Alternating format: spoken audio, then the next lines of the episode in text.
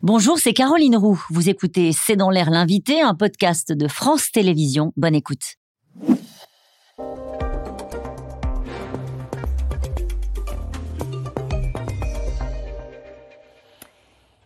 Bonsoir à toutes et à tous, bienvenue dans C'est dans l'air. Mon invité ce soir est Gérard Haro. Bonsoir, merci d'avoir accepté cette invitation. Vous êtes diplomate, ancien ambassadeur de France aux États-Unis, spécialiste des relations internationales et vous signez Nous étions seuls, une histoire diplomatique de la France de 1919 à 1939. On va revenir sur cet épisode euh, de l'histoire de France. Mais d'abord, je voudrais évidemment, et vous êtes là pour ça, que l'on parle de ce qui s'est passé aux États-Unis hier. L'ancien président des États-Unis a été inculpé, accusé d'avoir falsifié des documents comptables. Comment, Gérard Haro, on arrive à cette image? L'ancien président des États-Unis qui se retrouve dans un tribunal, le tribunal de Manhattan, avec ce regard noir. Eh bien, euh, vous savez, euh, Donald Trump, c'est une catégorie en soi hein, aux États-Unis. Euh, il peut se permettre euh, énormément de choses. Euh, du côté démocrate, c'est le mal incarné, donc, mais du côté républicain, on sait qu'il est un peu foutraque. Et il, a, il, accumule les maladresses ou les erreurs ou maintenant les délits. Euh, ça fait partie un peu du personnage. Et je crois que pour beaucoup de républicains, ils doivent se dire oh, voilà, c'est Donald Trump. C'est Donald Trump, une affaire de plus. 34 chefs d'accusation retenus euh, contre lui. Alors on peut euh, peut-être expliquer ce qu'on lui reproche vraiment? En réalité, bon, il a donné de l'argent à une prostituée avec, lequel, avec laquelle il avait entretenu une liaison adultérine pour la faire taire. 130 000 dollars. Et ça, ce n'est pas un crime. Euh, ce qui est un crime, c'est qu'il a voulu le dissimuler, il a voulu utiliser les frais euh, de campagne électorale, et donc il a fait un faux en écriture. Donc les 34, c'est en réalité la même chose, mais il a, il a truqué 34 fois les documents, et donc c'est un faux en écriture. Euh, fondamentalement, c'est ça qu'on lui reproche. 30 000 dollars pour le portier de la Trump Tower qui prétendait détenir des informations sur un enfant hors mariage Il n'a pas été inculpé pour ça. Ça, c'est une des. Il y a d'autres affaires qui arrivent, hein, qui arrivent derrière. Il y a une autre prostituée qui est aussi. Euh, mais on n'en est pas là pour le moment. L'inculpation hier, c'est uniquement euh, cette extraordinaire prostituée qui s'appelle Stormy Daniels. Alors, je, pour nos spectateurs, pourquoi s'appelle-t-elle Daniels? C'est parce qu'elle aime le whisky. Vous voyez où on en est Stormy Daniels, euh, c'est elle, 130 000 dollars pour la faire taire. C'est donc uniquement cette affaire pour le moment. Mais de nouveau, il y en a d'autres qui sont dans le, euh, dans le, dans le pipe. Qu'est-ce qu'il risque? Il avait le regard noir, on l'a vu tout à l'heure, on va l'entendre dans un instant, puisqu'il contre-attaque. Euh, qu'est-ce qu'il risque dans cette affaire? Alors, théoriquement, dans l'État de New York, parce que c'est pas, pas fédéral, hein, c'est l'État de New York, il risque jusqu'à 4 ans de prison. Alors la prochaine étape, c'est euh, le 4 décembre. Il y aura la c'est là que le tribunal, euh, euh, il, sera convoqué par le tribunal, et donc tout au, long de l'année 2024 se poursuivra le procès. ensuite, il y a évidemment une possibilité d'appel. Donc 2024, là, on pense aux élections. Ça veut dire qu'il peut, il, va avoir du mal à éviter le procès avant les élections. Ah, il y aura un procès avant les élections. alors je rappelle d'abord, aux États-Unis, il n'y a aucune raison d'inégibilité. C'est-à-dire que même, s'il est inculpé, condamné, ah, il peut même s'il est en dérouler prison. sa campagne. Même s'il est en prison. Comment ça, monsieur n'y a pas d'inégibilité aux États-Unis. Donc euh, voilà. Mais euh, d'une certaine manière, cette affaire, vous savez, que 15 minutes de, publicité, de mauvaise publicité, c'est mieux que pas de publicité du tout. Ça le met au centre de la scène. Alors, on va y revenir. Est-ce que euh, ça le sert politiquement, cette affaire? Je voudrais qu'on l'écoute parce qu'il a répondu en arrivant à Mar-a-Lago. Il avait l'air assez remonté, comme à son habitude. On l'écoute. Je n'aurais jamais imaginé cela possible en Amérique. Je n'aurais jamais imaginé que cela puisse arriver. Le seul délit que j'ai commis, c'est d'avoir défendu sans peur notre pays face à ceux qui cherchent à le détruire. Cette fausse affaire n'a été intentée que pour interférer avec les prochaines élections de 2024. Et elle devrait être abandonnée immédiatement. Immédiatement. Et revoilà Donald Trump seul contre tous. Ah, c'est son rôle préféré. Mais évidemment, il va se battre, il va se battre, il est c'est un martyr. Et un grand nombre de, républicains sont d'accord avec cela. Ils sont convaincus que l'establishment veut la, veut la peau de Trump depuis 2016. Il y a eu l'impeachment deux fois, maintenant il y a ça. Pour eux, c'est la même, euh, c'est la même, le même complot, le complot des élites contre leur homme.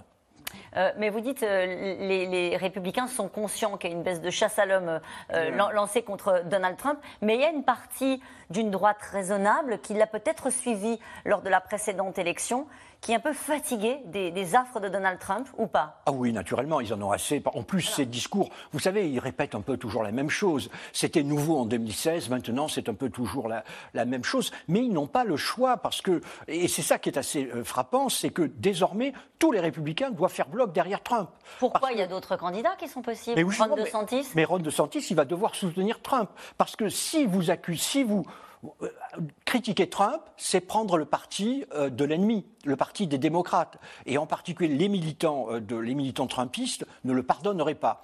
Et donc, vous allez avoir cette, cette, situation surréaliste d'un Ron DeSantis qui va devoir défendre Trump pendant que Trump va lui taper dessus à bras, à bras raccourcis. À moins, que, à moins que les sondages s'inversent. Pour l'instant, sa cote de popularité, elle est repartie à la hausse. Elle est repartie à la hausse, oui, oui. Il y avait 44% des républicains il y a 10 15 jours qui pensaient qu'il devait être le candidat républicain. Aujourd'hui, il y en a 48%. Sur quoi fait-il campagne cette fois-ci? Vous dites c'est toujours la même musique, on a l'impression d'entendre toujours la même chose. Est-ce qu'il euh, a des cibles privilégiées? Bon, au fond, il surfe sur la crise politique américaine qui ressemble à la nôtre. C'est-à-dire, vous avez 35 ou 40% des Américains qui considèrent que le système est totalement truqué en leur défaveur. Vous voyez, c'est le populisme et il sait comment parler à ces gens-là. J'ai assisté à des meetings et c'est extraordinaire. Il a cette incohérence qu'il dit à nos yeux, mais vous sentez que la population, que la foule vibre avec lui. Alors, il, cible euh, le procureur, l'un des mm. procureurs. Euh, il s'appelle Alvin Bragg. Le procureur, c'est l'enfant de Harlem, comme on l'appelle, qui a fréquenté les grandes écoles, mais euh, qui dit, par exemple, avoir été braqué six fois par des policiers avant l'âge de 21 ans. Il raconte vraiment cette histoire d'une autre Amérique que celle de Donald Trump.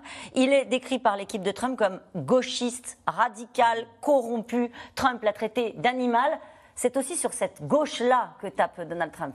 Ah oui, tout à fait. Il tape, il tape sur ces gens-là. Au fond, Donald Trump, c'est quand même largement le représentant d'une Amérique chrétienne, blanche, qui sent qu'elle perd le pouvoir démographique, qui se crispe un petit peu face à la, modernisation du pays, qui va contre leurs valeurs. Vous êtes en train de dire, Gérard Haro, que tout ça, en fait, lui rend euh, un grand service je pense que ça peut lui rendre service. Je ne sais pas si ce sera un grand service, parce que ça dépend aussi du cours du procès, mais pour le moment, ça lui rend service. Ça le fait apparaître comme l'ennemi de ces élites que vomissent un grand nombre d'Américains. Hum, Joe Biden dans tout ça. Alors hier, pendant qu'il était inculpé, il faisait une sortie sur l'intelligence artificielle, euh, sur l'air de tout ça ne me concerne pas. Euh, est-ce que, est-ce que, on ne parle plus de son âge à Joe Biden On a l'impression qu'il est lui aussi reparti dans une campagne électorale tranquillement. Alors, Joe Biden, maintenant, il est à peu près sûr qu'il se présente. Hein. C'est trop tard pour qu'il y ait un autre candidat. Et son intérêt maintenant est de se présenter le plus tard possible pour laisser finalement Trump occuper la scène et montrer tout ce que représente Trump. Parce que pour, pour les candidats, un candidat démocrate, pour Biden, une candidature de Trump, c'est un don des dieux. Ah bon, pourquoi? Parce qu'il y a un, grand nombre de, de, candidats centristes, de candidats, pardon, d'électeurs centristes qui ne vont pas voter pour Trump, et qui voteront donc pour Biden. Mais on est dans une situation assez curieuse. 65% des républicains ne veulent pas d'une candidature Trump, mais 65% des démocrates ne veulent pas d'une d'une candidature Biden. Et néanmoins, on risque, on risque. Contraint et forcé, les uns et les autres devront euh, soutenir. Euh, soutenir leur candidat. Euh, juste un mot sur, quand même sur, sur votre livre que vous publiez qui s'appelle Nous étions seuls, une histoire diplomatique de la France 1919-1939. On se dit, quel peut être le lien avec la situation que nous vivons aujourd'hui? Bien, vous savez, le lien, c'est que face à la menace, euh, nous n'étions pas prêts à utiliser la force, et c'est pour ça que nous n'avons pas arrêté la menace hitlérienne. Et aujourd'hui, c'est euh, pour les Européens, il faut se réveiller, hein, après 77 ans de paix, de dire qu'il n'y a pas de bonne diplomatie sans l'horizon de la guerre. C'est-à-dire mmh. qu'il faut négocier, mais en ayant un gros bâton derrière la main, derrière le dos, pour... Là, on pense à Vladimir Poutine Voilà, exactement. Vis-à-vis de la Russie, notre, notre grave erreur, ça a été en 2014 de ne pas comprendre qu'il fallait euh, euh, soutenir l'Ukraine et qu'il fallait envoyer un message très clair à Poutine qu'il fallait qu'il arrête. Il y avait une forme de naïveté une naïveté, 77 ans de paix, hein, c'est long, c'est la plus longue période de paix depuis la chute de l'Empire romain. Les Européens doivent se réhabituer à vivre dans un monde de fer. C'est très curieux parce qu'il y a un mot qu'on ne prononce plus euh, lorsqu'on parle de la situation en Ukraine, c'est justement la négociation, la diplomatie. Aujourd'hui, ils ne veulent pas négocier. Les Russes et les Ukrainiens pensent les uns rétablir la situation, les autres éventuellement vaincre. Et donc on verra dans les semaines et les mois qui viennent. Mais on il faudra prendre le bon moment, saisir le bon moment où une négociation est possible. Elle ne l'est pas aujourd'hui. Elle ne l'est pas, même si, et on va parler dans un instant avec les experts de C'est dans l'air du voyage, euh, de la visite officielle d'Emmanuel Macron en Chine. Est-ce que les Chinois euh, peuvent être un levier euh, de négociation? Est-ce qu'il a raison d'y croire, Emmanuel Macron? Non, d'abord, la visite d'Emmanuel Macron est une visite d'une très très grande importance parce que dans la confrontation sino-américaine, est-ce que les Européens réussiront à avoir leur petite voix, la voix évidemment proche des, on est proche des États-Unis, mais quand même, nous avons aussi nos intérêts propres. Et c'est ça qui va être, euh, c'est du funambulisme. Hein. Le président, là, c'est un voyage très dangereux pour lui. Eh ben vous avez fait une parfaite transition avec l'émission qui vient. Je vous en remercie. On va évoquer cette situation. Macron en Chine, trois jours pour convaincre. Merci encore. Je rappelle votre livre euh, publié aux éditions Talendier. Nous étions seuls. Merci beaucoup, Gérard Haro, d'avoir été. Un plaisir. Merci. Merci d'avoir écouté C'est dans l'air. Comme vous le savez, vous pouvez désormais écouter l'intégrale, mais aussi l'invité ou vos questions à nos experts. Tous ces podcasts sont disponibles gratuitement sur toutes les plateformes de streaming audio. Et pour le replay vidéo, c'est sur France.tv, bien évidemment. À bientôt.